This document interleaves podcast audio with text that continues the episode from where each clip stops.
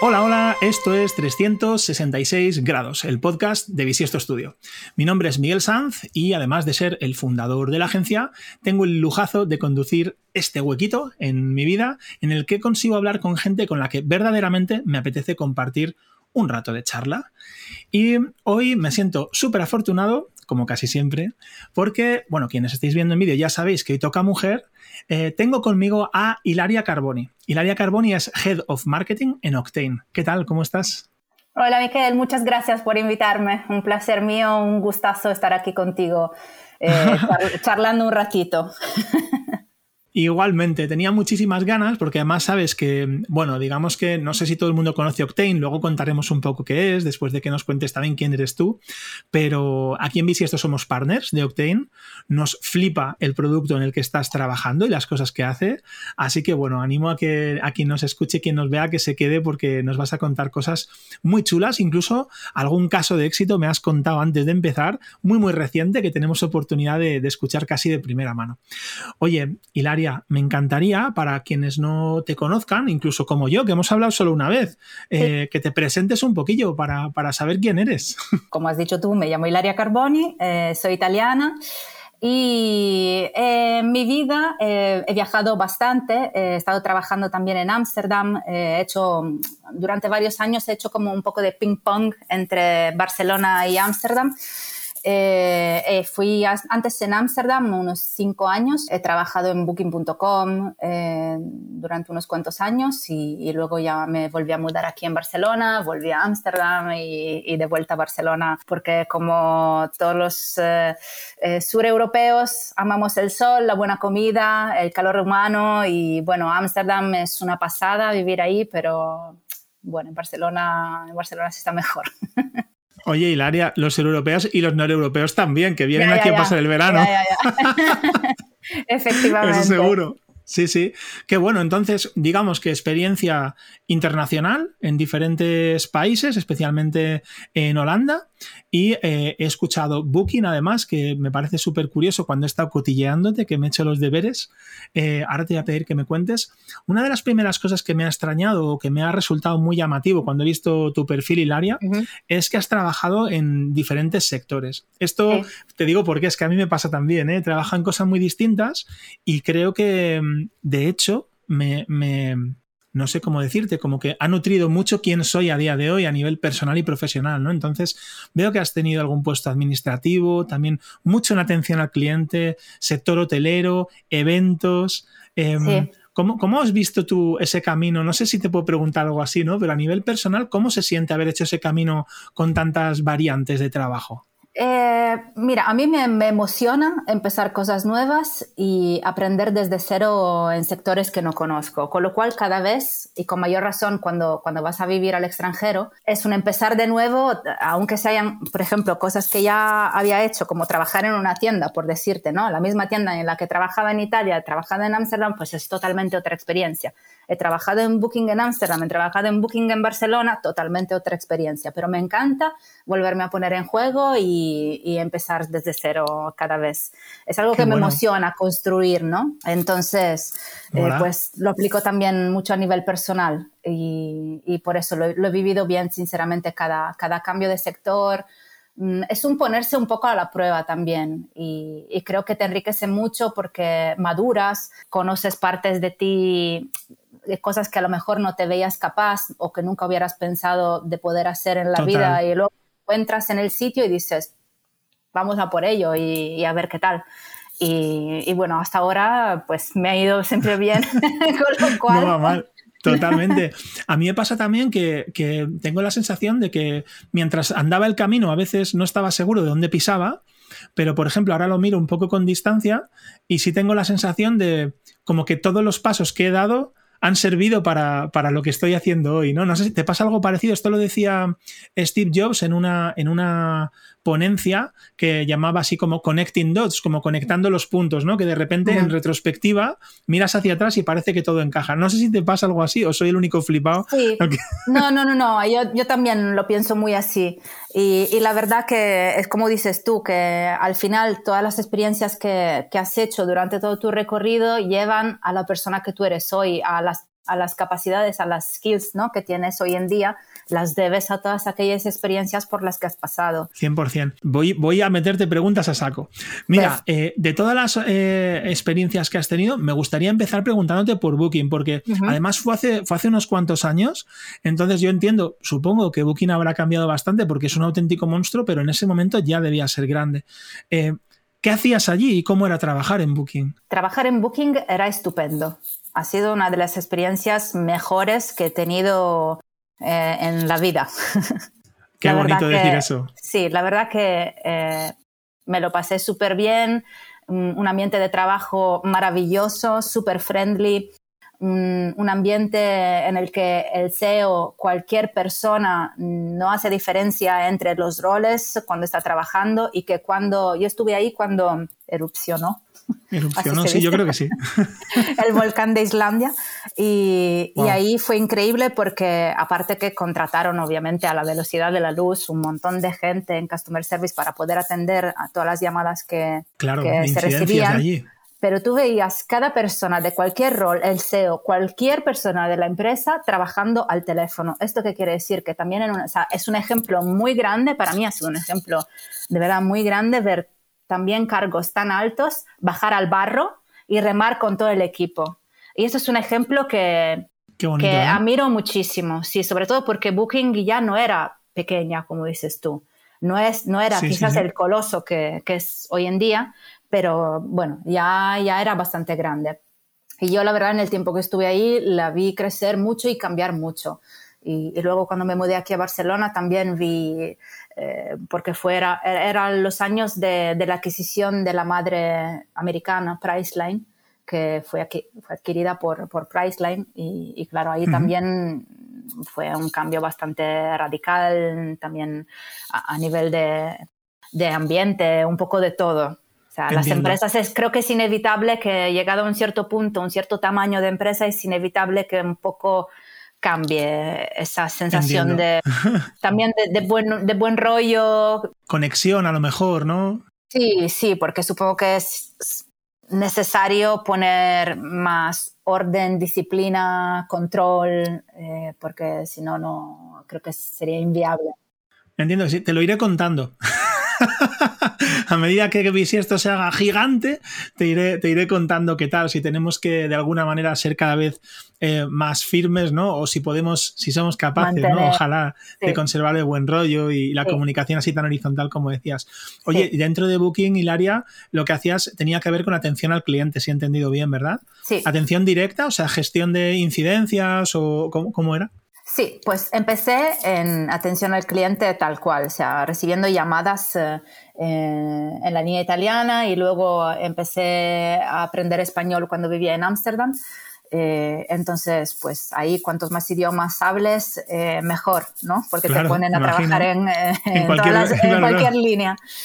Y, nada, así que empecé en atención al cliente y al cabo de seis meses me pasaron a, bueno, me, cambiaron a otro departamento que era siempre de atención al cliente, pero el departamento más alto de, atención al cliente, que es el que gestiona los casos legales, eh, los casos escalados de uniones consumidores, eh, casos de ese tipo. Qué bueno. Sí, y a mí me, pues a mí me encantó el trabajo en atención al cliente porque creo que tengo un grado de empatía siempre muy alto y, creo que con la relación con el cliente es un, es un punto imprescindible, ¿no? Cuando, cuando te relacionas con clientes, empatizar con él y con la pena, que la frustración que puede tener a la hora de comunicarle algo negativo, pues eh, no sé, siempre me ha gustado mucho esa parte. Entonces, cuando me mudé a Barcelona, tuve unos meses que trabajé aquí en Booking también en el Hotels Department, pero la verdad que no me lo sentía muy mío. Ajá. Mm, sí, prefería eh, volver a, temas de, customer relations y, por eso luego empecé a trabajar en BIMAT, que, es, que en aquella época era startup. Es Barcelona Music and Audio Technologies y ahí también era eh, Customer Relations Manager. Y me encantó la eh, experiencia ahí también. Sí, sí, ahora te voy a preguntar sobre eso porque soy un cotilla. Pero eh, de, cara, de cara a esto que tiene que ver con, digamos, atención al cliente más directa en distintos idiomas, pensada además en una plataforma, turismo, eh, joder, la gente que tiene un problema, a veces el problema que tiene lo siente como muy grave porque está en la otra punta del mundo, se siente solo o abandonada, ¿no? Entonces, ¿qué aprendizajes crees que te llevas de esa, de esa etapa? Algo que, te hayas podido llevar un poco en la mochila. A lo mejor es del equipo, de la empresa, a lo mejor es de la experiencia, no lo sé. Pues varias cosas, porque, claro, como dices tú, a nivel personal he aprendido seguramente al cabo del tiempo de estar al teléfono a... Comunicar mejor, quizá. Comunicar mejor, pero seguramente, o sea, usar la empatía es fundamental cuando estás gestionando casos de este tipo, porque como dices tú, por el otro lado, un cliente que a lo mejor se encuentra con su familia, con sus niños pequeños, fuera de un hotel, nadie le abre y no tiene dónde ir a dormir. Y muchas veces no hablan el idioma, con lo cual sí que tienen una situación bastante crítica. crítica. Entonces es fundamental primero que, que, le digas, estoy contigo, ¿vale? Y lo vamos a solucionar. O sea, eh, como intentar de... Acercarte, ¿no? Acercarte al cliente y, y hacer que confíe en ti porque en ese momento obviamente te está odiando. Obvio. y no reconoce que la culpa no es tuya, tuya de persona que te tiene el teléfono, sí, ¿sabes? Sí, sí, entiendo. Entonces, eso, pero a nivel personal también he aprendido a gestionar las emociones que recibo. Porque obviamente, imagínate, ocho horas de llamadas de, de sois unos cabrones, me habéis jodido las vacaciones eh, y cosas así pues al final del día son unas energías que te desgasta. Y cuando trabajaba también en el departamento de, Customer Relations, pues había clientes muy cabreados que nos deseaban cáncer, eh, no cosas muy bonitas. Así, que, así que por mucho que tú lo recibas por teléfono o por mail, es agotador. si no aprendes a, gestionarlo tú emocionalmente por dentro. Mm.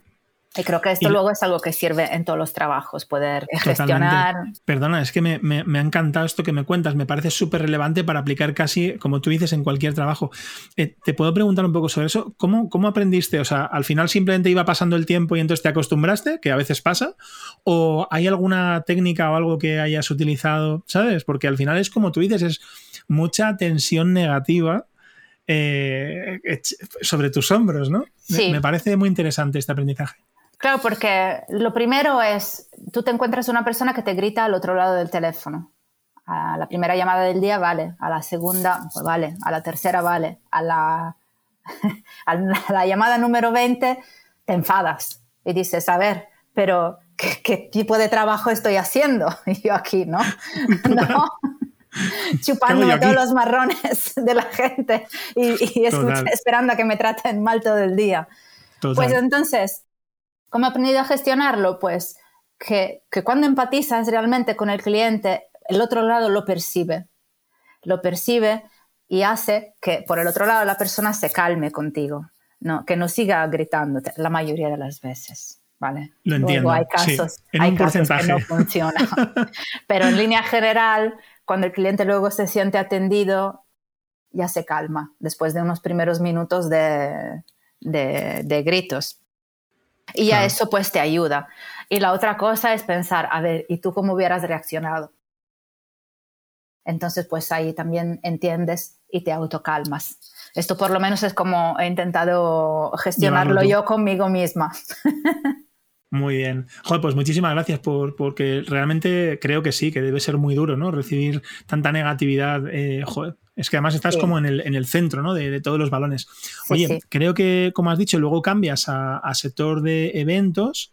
Eh, pero dentro de atención al cliente todavía entonces. No, eventos eh, he organizado, eh, he ayudado a organizar Codemotion Amsterdam, que es un evento informático que se hacía antes en Italia, se hacía en Roma y en Milán y esa era la primera edición que se hacía en Ámsterdam y, yo era recién madre. Vale. Y, entonces no estaba trabajando y empecé, o sea, me metí en este proyecto porque era un trabajo remoto y podía llevarlo desde casa.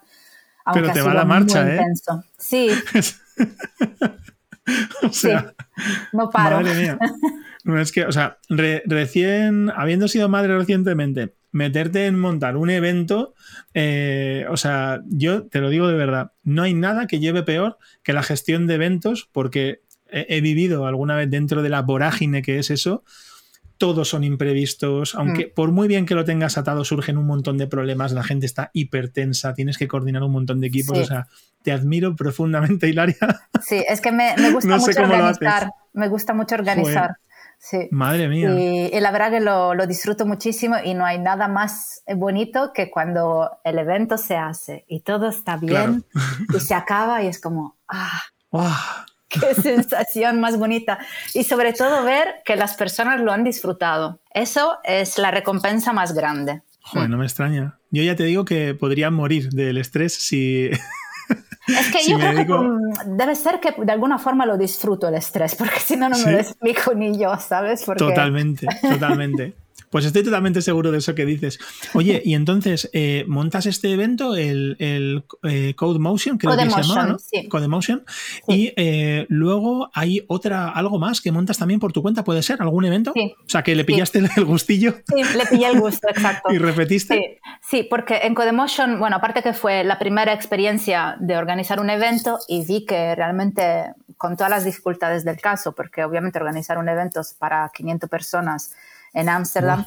No ha sido fácil también, empezando por temas presupuestos, porque Codemotion en Italia tenía unos gastos, Codemotion Amsterdam ha tenido otro tipo de gastos y Holanda es mucho más cara como territorio en general. Con lo cual, ya, digamos, con el budget, encajarlo todo, pues ya ha sido la, la primera challenge. Y, Muy bien. Pero bueno, el evento fue súper bien, además se lanzó una, una iniciativa súper guay que me moló mucho porque eh, sabes que en tecnología no hay mucho, muchas mujeres normalmente, ¿no? Entonces, para hacer que en esta conferencia vinieran más mujeres, eh, se había lanzado la Woman Initiative, que básicamente era que las mujeres tenían la ventaja de tener un, billete, o sea, la entrada a un precio reducido para incentivar la, participación de mujeres. Y, fue, y fue súper bien. La verdad que fue súper bonito ver un evento tecnológico con, con muchas mujeres por primera vez. Es que hace, hace ya unos añitos de eso, como mínimo cuatro o cinco, ¿no? Eh, más, porque Elisa tenía un par de meses, mi hija tenía un par de meses y ahora tiene siete. Eh, sí, estamos hablando de hace seis años seguramente. Mola. Yo, fíjate, cuando me preguntas fechas, yo pienso cuándo fue un bisiesto y tú piensas cuándo nació tu hija, ¿no? Cada uno con lo nuestro. me gusta, me gusta, me gusta. Oye, y, ya te digo, de esta, de esta etapa, ¿qué te llevas de esta etapa de, la parte de eventos? Porque es que ya te digo, es una, es una auténtica locura. O sea, te puedo decir que no lo entiendo, lo respeto, pero no entiendo cómo, cómo puedes pues someterte a tal nivel ¿no? de estrés. Eh, pues porque mm, eres, ser madre es muy bonito, muy bonito pero a mí siempre me ha gustado ser independiente y tener mis proyectos y, y, claro, como no me podía permitir de tener un trabajo de oficina con horarios fijos y tal, aunque por otro lado, claro, un, trabajo de este tipo, un evento, son un año de trabajo, por decir, ¿no? Que hay detrás, porque realmente te, te lleva un año de trabajo, conlleva organizar un evento. Em, y más con lo que hice con los otros eventos que, que no hemos hablado, que son, eran más de, de, temas de, de, una ficción mía, de, de Hoop Dance, que organicé dos retreats, uh, un año, eh, era el 2017 y 2018. Y lo hicimos con, uh, con una compañera mía, eh, que vive en Berlín, con lo cual yo vivía en Ámsterdam, ella en Berlín y lo organizamos en Cerdeña, que es de donde las dos somos, en Italia, en remoto. es de locos, porque las dos éramos recién madres también. Con lo cual, em, era una locura total, porque no estar en sitio y, organizar y coordinar, encontrar la, la location, la venue, em, mirar los alojamientos, o sea, ha sido una locura pero da mucha satisfacción cuando no quieres ser solo, solo madre. Totalmente. Sino que tener también tu, tu vida profesional. 100%. Cómo mola que, lo veas así, que, le hayas pegado caña y que no hayas tenido miedo a, hacer un montón de cosas, porque la verdad es que, ya te digo, yo sí que lo tendría, así que menos mal que hay gente que... Oye, eh, Hilaria, vamos a pasar a la parte importante, porque quería conocerte un poco y tenía mucha curiosidad por esa etapa previa, pero si hay algo que, bueno, por lo que nos hemos conocido además, es porque trabajas en Octane. Em, lo primero sería para mí eh, preguntarte cómo surgió trabajar en Octane, porque con este camino eh, tan dispar, eh, ¿cómo surge? ¿no? ¿Conociste a alguien dentro? ¿Viste el, producto? ¿Fue una oferta? ¿Cómo surgió la oportunidad de trabajar ahí?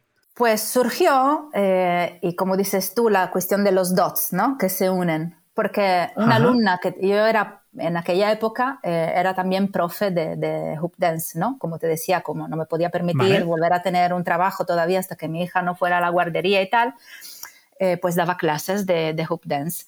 Y en mi clase trabajaba una de las chicas que todavía trabaja en Octane, que es Diana, nuestra Customer Success Manager, que justamente mm, en aquel momento yo le, era una alumna mía y yo le comentaba que estaba pensando ya de volver a meterme en el mundo de trabajo, volver a buscar trabajo. Y justo se dio la ocasión que en aquel momento Mark, eh, nuestro CEO, estaba empezando a buscar una marketing manager para, para Octane. Y la verdad que encajó, encajó perfectamente porque como todavía eh, no se sabía cuánto, cuántas horas de trabajo podían llevar el proyecto de marketing y tal, para mí fue fantástico porque pude compaginarlo con mi vida de, sí, con mi vida de madre, que todavía en la peque iba solo un par de horas a la guardería. Entonces me ha permitido pues poder entrar. Sí, sí, fue, fue la ocasión perfecta para reintegrarme al mundo laboral de, oficina. Qué guay. Además con un proyecto súper chulo que yo estoy loca por Octane en el sentido que, que creo muchísimo en este, en este proyecto. Es un producto que tiene muchísimo potencial. No me extraña. Jolín, eh, he visto además que ya llevas unos añitos en, la empresa y, y en estos añitos eh, no me extraña que tengas confianza porque es que además Octane ha ido creciendo. Eh, ¿cómo, es la experiencia? O sea, ¿cómo ha sido estos años? Porque entraste, como dices, con menos horas, eh, trabajando a lo mejor empezando poco a poco. ¿cómo, ha sido la evolución desde que empezaste hasta el día de hoy? Que creo que no llega a cuatro años, pero tres años y mucho serán cuatro años en octubre. Fíjate. Mm, ¿Cómo fue la experiencia? Octane era seguramente más pequeñito que ahora cuando, cuando yo he empezado hace cuatro años. Eh, estábamos en una oficina mini, en una mini oficina, como una, una, mini familia ahí. Y el equipo creo que éramos 15, quizás, más o menos, menos quizás, 12, algo así. No recuerdo exactamente cuántos. Ahora somos eh, más de 30 ya. O sea, eh, en cuatro años ha, ha, crecido mucho el equipo.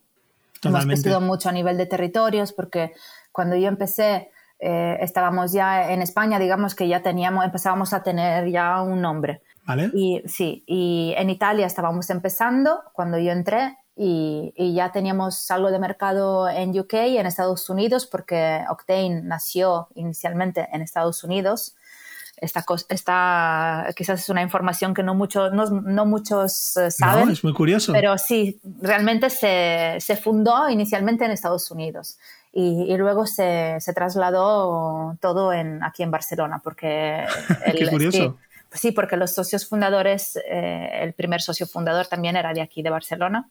Vale. Entonces se trasladó todo aquí en Barcelona, pero nació en, Silicon Valley. Sí, o sea, normalmente suele ser al revés.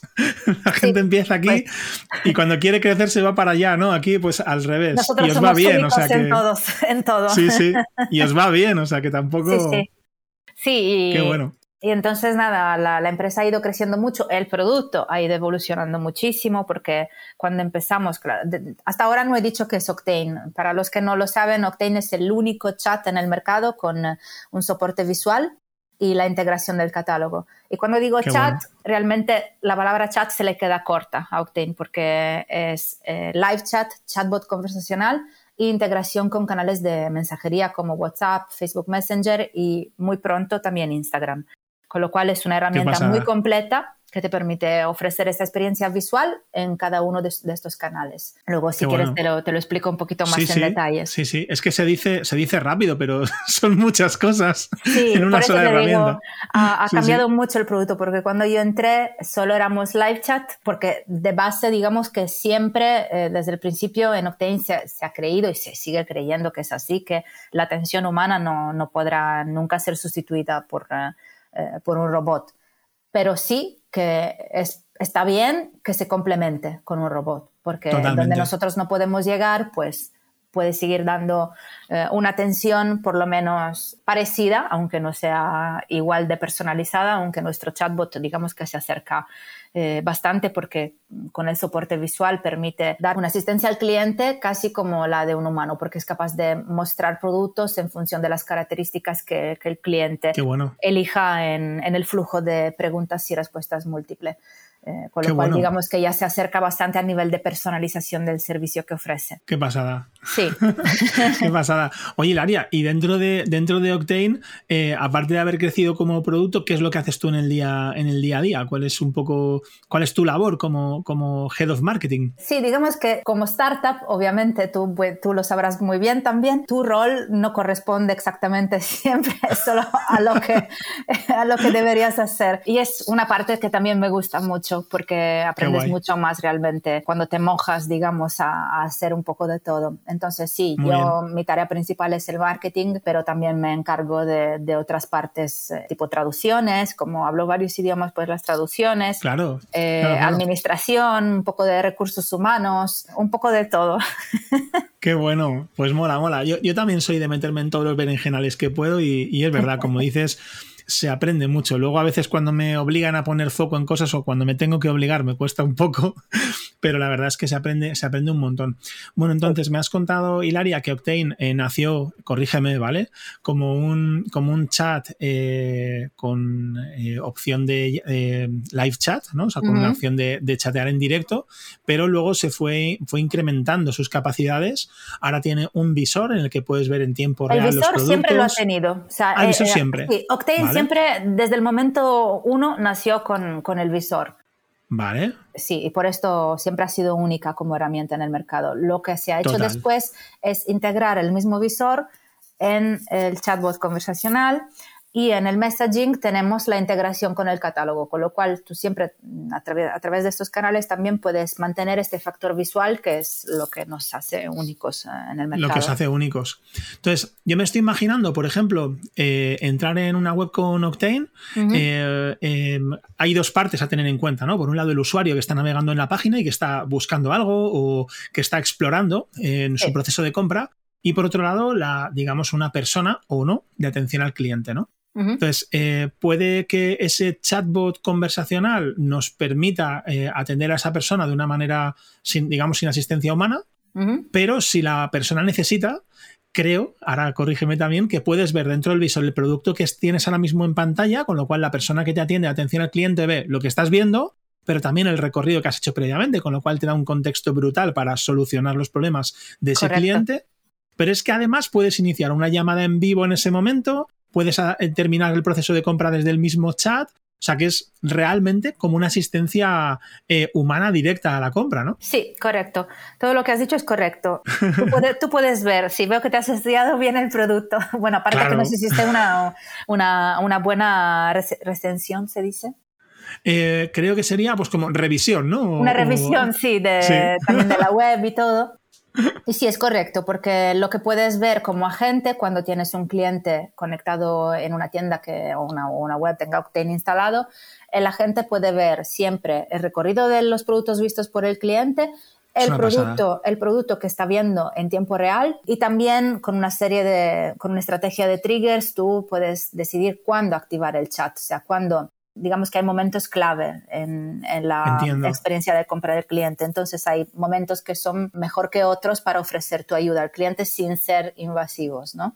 Entonces también el hecho de implementar una buena estrategia de triggers hace que eh, incentives un poco esta interacción con el cliente, ¿no? Para, que luego tú le puedas mostrar productos y, y sobre todo sabiendo desde, desde, el momento cero de la conversación cuáles son los intereses y los gustos del cliente, es mucho más fácil venderle también otros productos que, que has visto que eran ya de su interés totalmente que realmente le pueden, le pueden encajar a esa persona, ¿no? Entonces, te iba a preguntar, Hilaria, ¿qué es lo que aportáis al cliente? Eh, es decir, a, vuestro cliente, al e-commerce, y qué aportáis al usuario, aunque más o menos yo creo que me has contado, al, eh, corrígeme por si lo quieres ampliar, al cliente, digamos, a ese e-commerce, una visión muy clara de lo que está sucediendo y capacidad de automatizar cosas y de aportar valor en momentos clave de compra. Y al usuario eh, sería pues un poco justo al contrario, ¿no? Es decir, atenderle justo cuando se encuentra más perdido y ayudarle de una manera más eficiente. ¿Sería un poco el punto?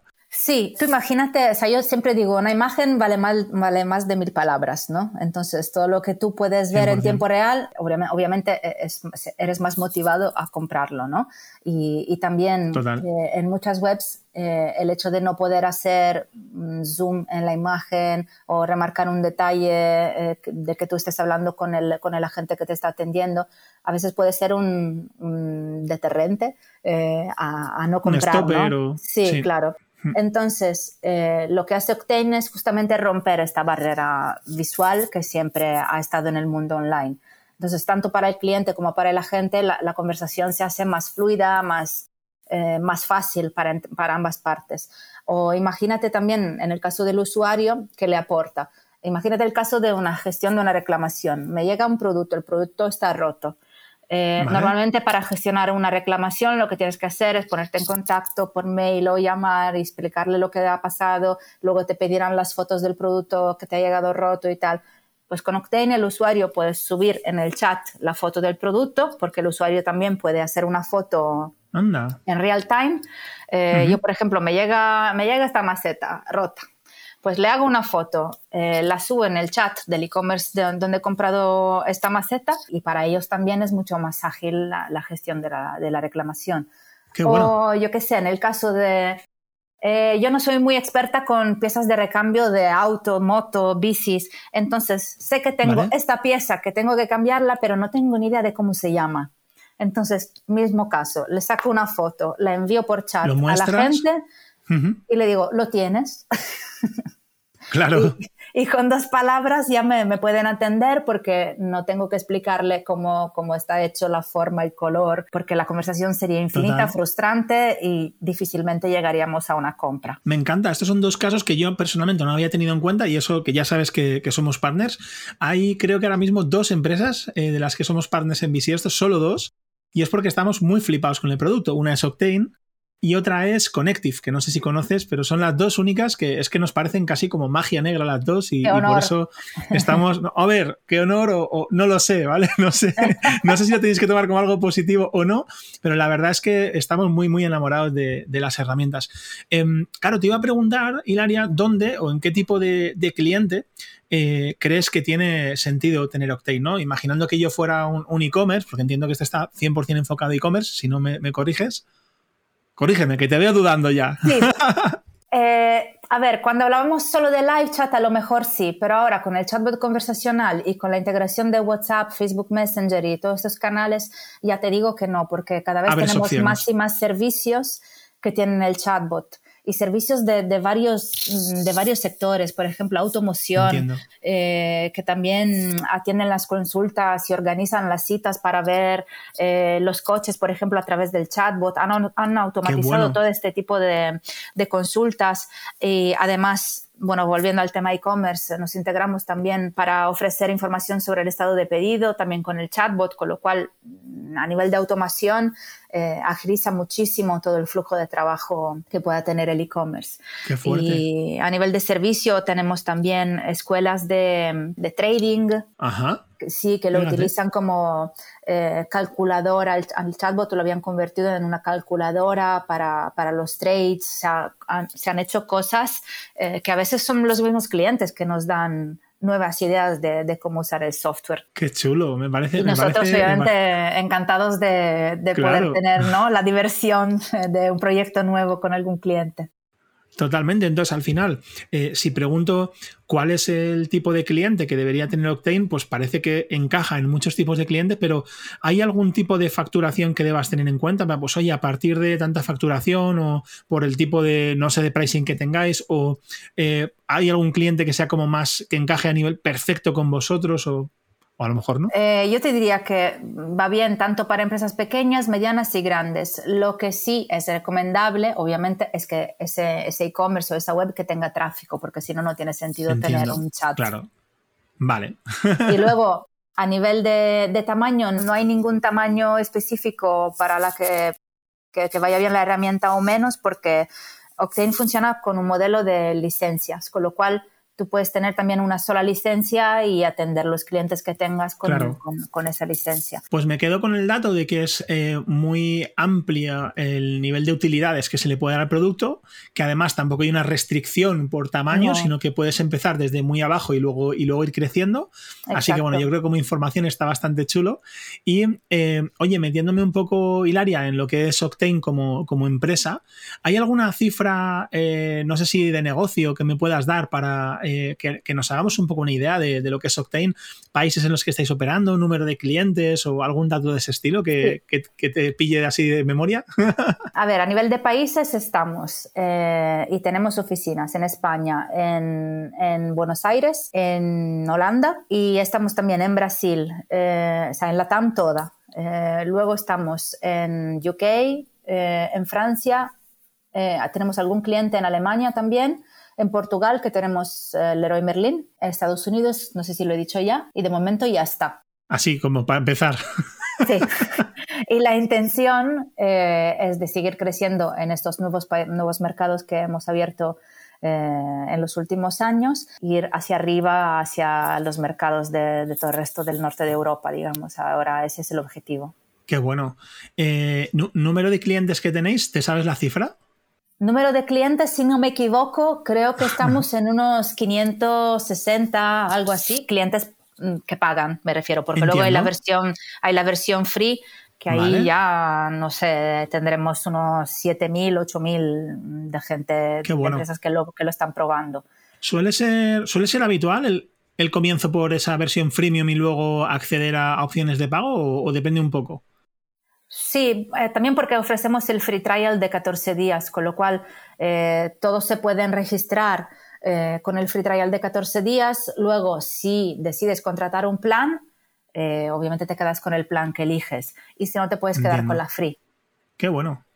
Pues mola, así como nivel de, entrada. Oye, cuando, has dicho lo de Lori Merlin, se me, se me ha encendido la lucecita porque eh, claro, yo entiendo que no es lo mismo, o a lo mejor sí, no es lo mismo eh, conseguir un cliente que tiene un e-commerce, eh, pues yo qué sé, por decir algo, en Valladolid, una tienda que está empezando, que va poquito a poco, que tiene algunos pedidillos al mes y que está ahí y luego va creciendo poco a poco, que una corporación como es Leroy Merlin, ¿no? A nivel, pues no sé si nacional o más ¿Cómo, ¿Cómo, suelen llegar o cómo, cómo, atacáis eso? ¿Tenéis una fuerza de ventas específica o lo hacéis desde el departamento de marketing? ¿Cómo lo hacéis, Hilaria? Mira, te soy sincera, clientes así de grandes normalmente es difícil que te lleguen por un Google Ads. Eso, por lo menos hasta ahora no nos ha pasado. A lo mejor mañana me sorprendo y nos llega Coca-Cola desde un Google Ads.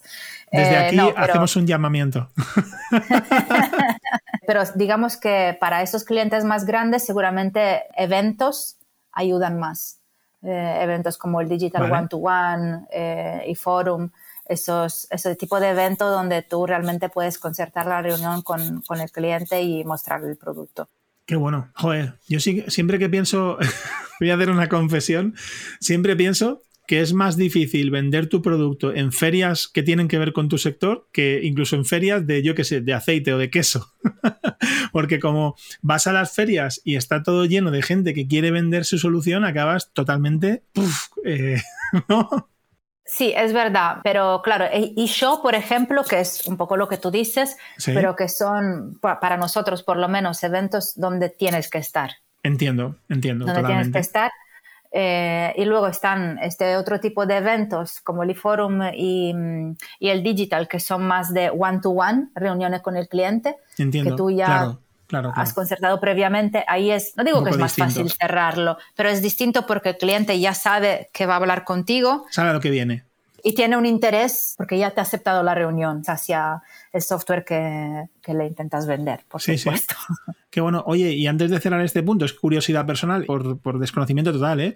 ¿Cómo cierras esas visitas? O sea, es un. Ellos te contactan a ti porque saben que vas a tener eh, eh, un, digamos, un espacio, o tienes que hacer una labor de prospección viendo quién va y entonces les, lanzas comunicación, ¿cómo suele funcionar? Porque no Normalmente, tengo Normalmente funciona que el, organizador del evento te pasan unas listas de los participantes o de los que, aunque no estén confirmados, pero están ahí, podrían asistir. Entonces, normalmente cuando compras el pack de sponsorship o, como queramos llamarlo, es un poco a caja cerrada, ¿no? Eh, no sabes muy bien, pero claro, ya te haces una idea, vale, un 30% de toda esta lista es posible que esté. ¿Cuántos me interesan de los que están ahí? Obviamente hay que eh, mirar muy bien el coste del evento, ver cuánto me va a costar sacar leads de, de, ese evento, pero normalmente por nuestra experiencia hasta ahora han sido eventos rentables. Qué bueno. Oye, pues muchas gracias porque de verdad que no lo conocía y te lo agradezco. Hay algo que me has contado, Hilaria, que me llama mucho la atención justo antes de empezar a grabar, que bueno, pues repasábamos un poquito para que supieras por dónde iba a ir, por dónde iban a ir los tiros. Y me has contado que hace nada eh, habéis sacado como un caso de estudio nuevo, ¿no? Como un proyecto nuevo en el que. Un caso de uso. Un caso de uso, ¿vale? Eh, en el que reproducíais eh, la compra física, pero en online, a través de Octane. Cuéntame porque me he quedado con muchas ganas de saber más. Ahora, te explico. Eh, sí, es un proyecto que nació de la mano de L'Oreal, que es nuestro cliente. Entonces, ¿qué han hecho? Eh, han, lanzado este proyecto que se llama Beauty Advisors en el chat. Que, justo eh, hoy se ha publicado y ha salido un webinar hablando de, esto, donde se ha entrevistado la responsable de los trainings de, L'Oreal, del Customer Service de L'Oreal, y, y Mark Erra, nuestro CEO donde mm, explicaban cómo, cómo, ha nacido el proyecto, cómo se ha desarrollado.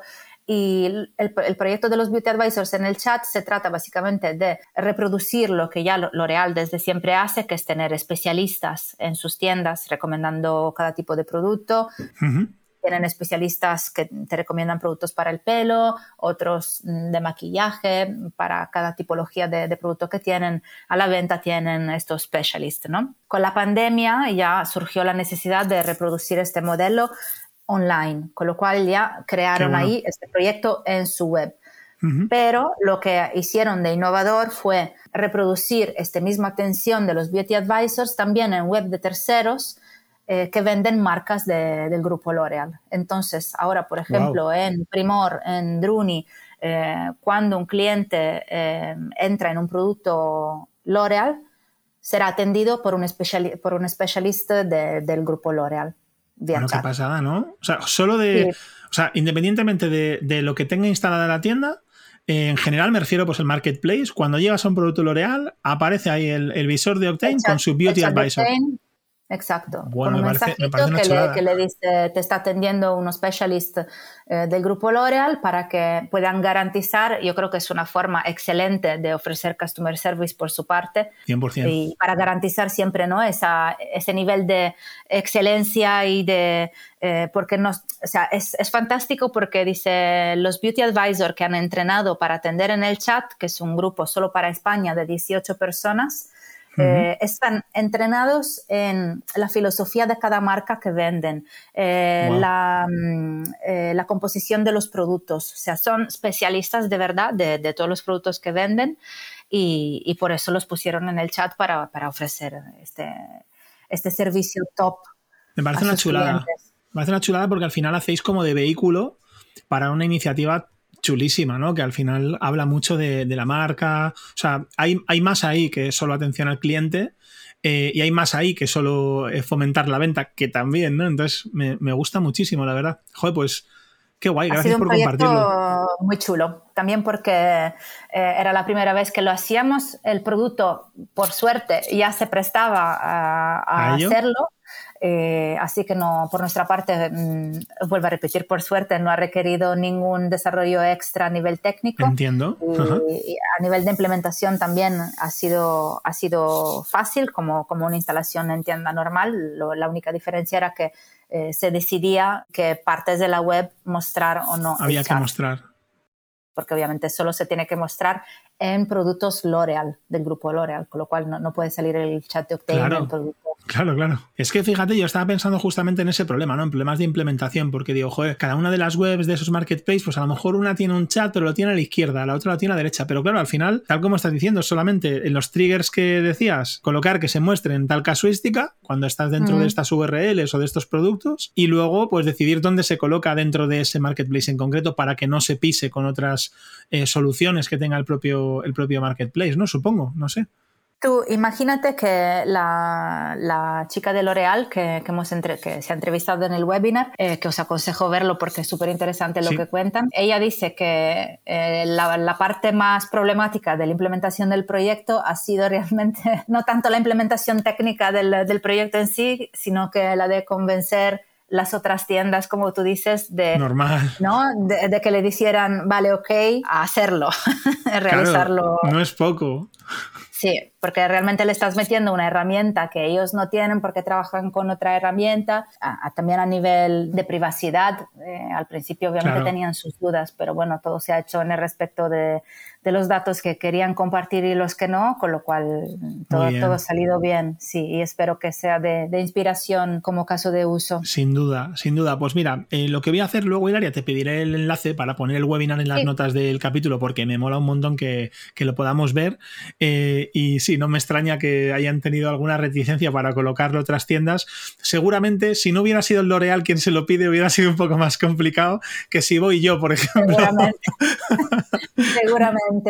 Pero, por ejemplo, eh, eh, durante el webinar, Rubén de Marketing for E-Commerce le ha preguntado eh, también por qué el chat, ¿no? ¿Por qué querer implementarlo en el chat, este tipo de asistencia? Y, y ella nos ha contado que el chat eh, en su caso sigue siendo el canal preferido por los usuarios. Dice también porque, y ese es un factor que yo no, no había eh, pensado y que se me ha quedado esta información, porque dice el chat comparado con otros canales como WhatsApp, por ejemplo, dice tiene un factor que gusta mucho al usuario porque tiene un anonimato que en otros canales no tienen. Claro. Y, al cliente le gusta mantener este anonimato, ¿no? Eh, entonces dice que el chat sigue siendo de momento el canal más, más usado por sus, clientes, sí. y este año, si no recuerdo mal, ha dicho, no, en el 2021 han atendido con el chat 17.000 peticiones de ayuda. Madre mía. Vaya, vaya niveles. Pues lo dicho, eh, trabajar con L'Oreal pues es lo que tiene, ¿no? Que te vas a esas cifras y también esa capacidad de negociación que, te permite pues sacar casos de éxito como este. Hilaria, te quiero preguntar en qué punto estáis como, como empresa ahora mismo. Eh, me refiero, no si tenéis algunos objetivos, pues para este, cosas que puedas contar, por supuesto, ¿no? Para este año, creo que me decías que ibas a abrir algunos países o que teníais eh, em, intención de aumentar presencia. No sé si es el único objetivo, si tenéis algo más en mente. Pues de momento el foco, digamos que está en eh, reforzar estos países que acabamos de, abrir, eh, como Holanda y, Brasil, que se han lanzado este... Eh, bueno, Holanda se ha, lanzado a finales de 2021 y, Brasil este año. Con lo cual el foco principal está en estos mercados y con la intención, como te decía antes, de, seguir creciendo en, los países del norte de, de Europa. Qué bueno. Pero yo soy más de la opinión de ir despacio y hacer las cosas bien en los países que, tenemos. Muy bien. Oye, eh, no sé si te puedo preguntar, eh, porque más no te lo he dicho antes, a lo mejor es algo que no quieres compartir. ¿Por qué tipo de canales atacáis a vuestros clientes o potenciales clientes? ¿Cómo soléis llegar a ellos? Depende. Eh, hay varias, varias acciones que se hacen. a nivel de marketing, seguramente usamos la parte SEM entonces, todo lo que es eh, Google Ads, Facebook Ads, eh, LinkedIn. Intentamos publicar mucho contenido, mucho hacemos también en redes sociales porque, a ver, el tema es que Octane es una herramienta visual, ¿no? Entonces, cuanto más la puedas mostrar, más fácil va a ser para el, para el, el cliente que, que, nos quiera eh, contratar entender cómo funciona el software y por qué es diferente de otros software. Entonces intentamos generar mucho contenido eh, visual para, para, que sea más fácil entenderlo. Y, luego, bueno, a, nivel comercial, obviamente hacemos nuestras llamadas a puerta fría y todo lo que se hace eh, en todas las empresas, ¿no? Entiendo. Jo, pues muchísimas gracias, porque la verdad es que mientras hablábamos se me ha ocurrido. Creo que voy a intentar tirarte ya de las últimas preguntas, porque me está pasando el tiempo muy rápido. Y eh, me apetece preguntarte, Hilaria, sobre un poco organización de, equipos, cómo os estáis organizando. Me has dicho que ya sois unas cuantas personas dentro de Octane. No sé cuántas sois, lo primero, saber, Hilaria, ¿cuántos sois en el equipo de marketing? En marketing somos dos y medio. Vale. me encantan esas respuestas. sí, porque somos Francisco, que es el chico que se encarga de toda la parte SEM y que se encarga también un poco de, gestionar la web y, esa parte más técnica. Luego estoy yo, que me encargo de la parte más de eventos, de contenido, estratégica, etcétera, etcétera. Y luego tenemos, y, bueno, la, parte también de redes sociales que, la lleva la, una chica que está a media jornada. Vale, vale, no sabía si era alguien que era muy bajito o que estaba mitad en un sitio, mitad en otro, pero bueno, ya hemos descubierto que ese muy medio... alto no hay nadie en el departamento de marketing. Me gusta saberlo como dato, es muy relevante Qué bueno, Hilaria. Em, bueno, entonces, en marketing sois ahora mismo tres, eh, dos y medio, como decías, y luego a nivel de equipo, pues entiendo que hay, em, te voy a preguntar casi más a nivel global, no sé si me sabes responder o no, eh, y hay algo que me, me, fascina, ¿no? Y es, dentro de un producto como el vuestro, al final, joder, pues sois un, producto para ayudar a, las empresas, hay un montón de funcionalidades, y yo supongo, me lo estoy inventando, pero supongo que habrá algunas que eran originales y otras que se han ido descubriendo como útiles para los usuarios. ¿no? Entonces, ¿qué mecanismos tenéis eh, para intentar ver qué necesita el cliente y cuando lo descubrís, cómo decidís si algo eh, va a pasar a formar parte del producto o no? Porque habrá miles de sugerencias y de opciones, pero claro, eh, tu producto al final pues tiene unos recursos limitados, ¿no? No sé si me sabrás responder algo así, porque no sé si se sale un poco de tu, de tu área. no, creo que te puedo contestar. A ver, te explico antes de todo el equipo cómo está formado. A, nivel técnico eh, tenemos, ah, ahora ya no me pierdo un poco con cuántos técnicos hay, creo que son... Tres y medio. Nueve, no, nueve o algo así. Eh, es que los tenemos repartidos por España, eh, entonces, y uno, y uno está en, en, Argentina, pero creo que son tipo siete, ocho, nueve, algo, algo por ahí, vale, vale. técnicos. Entonces, luego está el equipo comercial aquí en España, que son alrededor de seis personas también. Eh, luego están en, Argentina, eh, son cinco. Eh, luego en Italia tenemos, bueno, en Customer Success tenemos dos personas. Vale. Y, creo que se me han acabado los departamentos, porque luego, bueno, hay contabilidad, pero como que contabilidad ya... sí, sí, no, pero bueno, está, está bien. Está bien, está bien. O sea que más o menos a nivel, yo no, he ido haciendo la suma, pero vamos, por lo menos entre dos y tres decenas. Sí, somos, somos eh, creo que 30 ahora mismo. Eh, creo que la última vez que hice recuento éramos 29, pero se han añadido eh, dos últimamente. Es que todavía como hay equipo en, en América Latina, en Brasil, en Holanda, y, los técnicos también están repartidos por España. Hay algunos que no nos hemos visto nos conocéis, claro. personalmente, no, solo nos conocemos por videollamada. Entonces por eso un poco me pierdo todavía. ya, ya no es como cuando éramos en la oficina eh, presencialmente todos los días, que obviamente sabías perfectamente con quién trabajabas, porque ahora... Sí, sí. Eh, hay gente con la que realmente, algunos técnicos con los que casi no he hablado, básicamente. Claro, claro. Es que es muy, es muy, común. Pero es como va ahora el mundo del trabajo, ¿no? O sea, lo bueno y lo malo. Sí, sí, es muy común. Nosotros trabajamos también en remoto, pasa que somos más chiquititos, pero por ejemplo, eh, por contar así de nuestro lado, el viernes, creo que fue el viernes pasado, eh, justamente, tuvimos una comida de equipo, no pudo venir todo el mundo, pero entre las personas que vinieron viene una compañera que lleva meses trabajando y que todavía no habíamos visto físicamente. Así que pues nos hemos compartimos en distintos espacios virtuales, ¿no? Eh, intentamos quedar una vez al mes, pero como hay gente, en nuestro caso, en toda España, en Mérida, en Donostia, en Albacete, en Madrid, en Sevilla, eh, pues nos pasa que casi nunca coincidimos todos o todas. Y justo me pasó eso, ¿no? Encontré una persona y, para rematar, eh, nuestro compañero José, que es el desarrollador que más tiempo lleva en la compañía, durante los primeros no sé cuánto tiempo, ni siquiera le veíamos la cara, le veíamos el, un dibujito que tiene en la Meet. y cuando después de un año y pico le vimos la cara por primera vez, ninguno nos parecía que tuviera cara de José.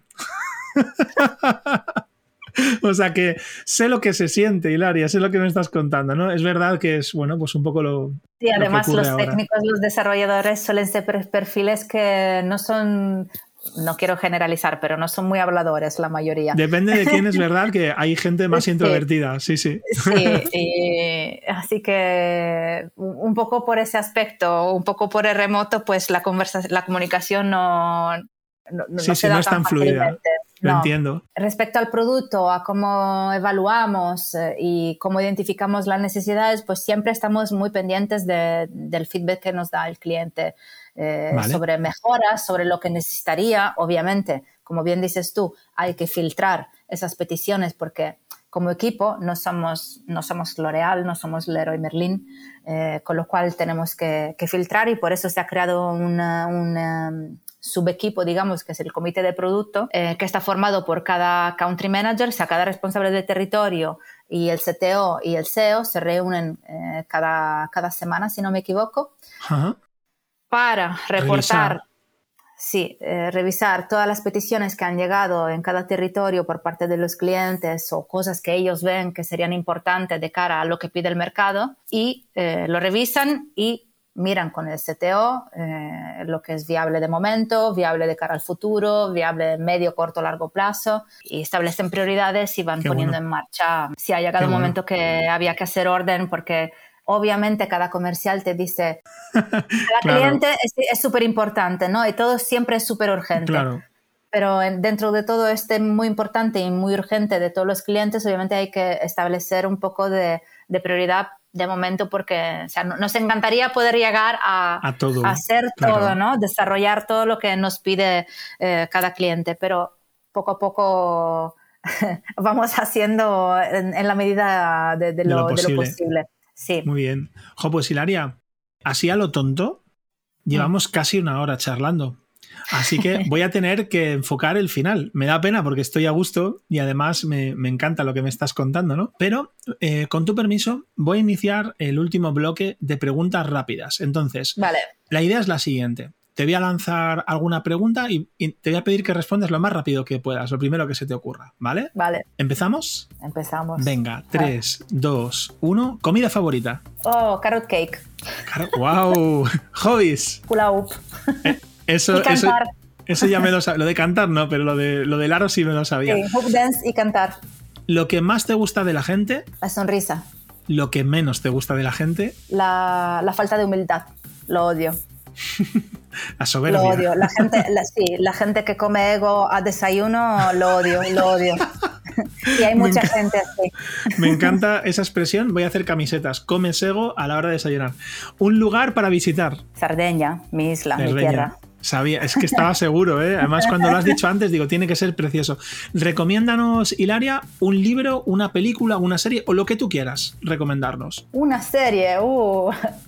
Eh, ahora te voy a recomendar una serie y la gente me va a criticar mucho por esto, pero es una serie que me ha enganchado muchísimo. Y es una serie colombiana que me ha pasado mi SEO, o sea, el querido Mark Erra, que los dos estuvimos enganchadísimos con esta serie que se llama La Reina del Flow. Y aquí lo dejo. Me gusta que además de decir que la gente te va a criticar, luego tires trapos sucios a tu jefe. es el momento perfecto. y eh, por último, Hilaria, si no fueras eh, Head of Marketing en Octane, ¿qué es lo que harías? Eh, la subret.